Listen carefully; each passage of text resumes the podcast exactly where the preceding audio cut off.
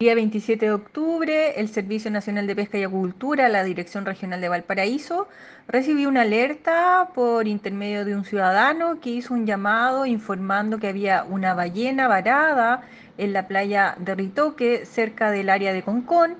ante lo cual la Capitanía de Puerto de Valparaíso, junto con el servicio, asistieron al lugar y pudieron verificar efectivamente que había un varamiento de un ejemplar de calderón común ante esto se coordinó con algunas ONG, junto con especialistas del mismo servicio. Se hicieron las necropsias y estos resultados van a ser muy importantes porque aporta material científico de estudios sobre estos cetáceos, lo cual es muy importante también para nosotros.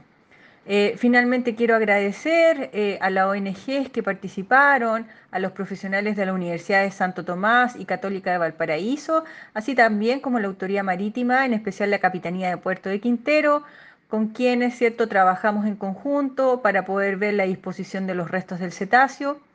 y también para proteger a la ciudadanía, para que mantengan las distancias y los resguardos correspondientes. Y el llamado que quería hacer finalmente es que si usted está en la playa y ve algún tipo de varamiento o algún animal que esté complicado, algún animal marino, puede llamarnos al 800-320-032 o directamente también a la Armada al 137. Lo importante es que mantenga las distancias, se cuide y de esta forma usted asegura su seguridad y también la seguridad de los animales. Muchas gracias.